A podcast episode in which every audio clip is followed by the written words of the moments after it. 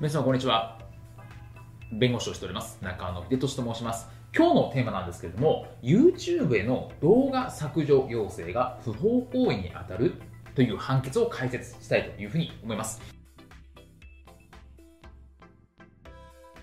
これはまあ京都地裁の案件、事件がございまして、まあ、原告はですね、2本の編み物動画を出している方だったんですけれども、被告となっている人たちが、その原告の動画は著作権侵害だというふうに YouTube にですね、申請をしましたと。そして、まあ、それが削除されたんですよ。で、そのことについて原告、まあ、原告の動画が削除されたんですけれども、その、まあ、申し立てっていうのは不当だとして、その原告がその削除要請をしたした被告に対して、まあ、慰謝料請求、不法行為に基づく損害賠償請求をしたという事案でございますという話なんですね。で、ポイントとしては何なのかっていうと、まあ、被告としては、これ原告の動画が著作権侵害に当たるよと思って YouTube に、申請をして、まあ、YouTube 側がそれを認めて、まあ、通ったという話なんですけど、その行為がですね、まあ、不法行為に当たるのかという話なんですね。で、まあ、そもそもなんですけれども、まあ、著作権侵害というためには、そのコンテンツが著作物でないといけないという話なんですけど、著作物って何なのか、まあ、これ散々著作権の話をしてるんですが、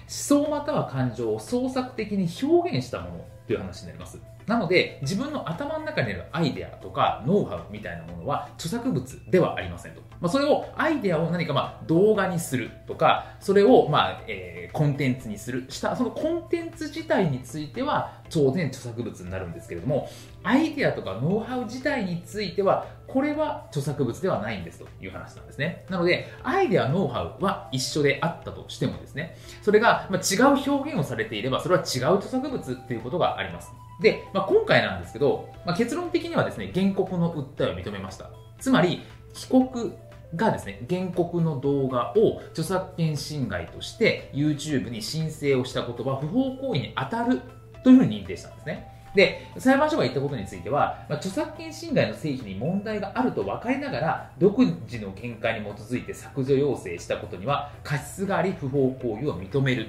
というふうに京都地裁も判決はしますという話なので、著作権侵害があるとして YouTube に申請すること自体は問題がないんですけれども、まあ、今回の動画についてはあくまでノウハウとしては一緒だったんだけれども別に被告の動画を丸パクリしてるとか被告の表現をパクってるってわけではなくてあくまでノウハウが一緒みたいな話だったんですというところなので、まあ、そういうのは著作権侵害には当たらない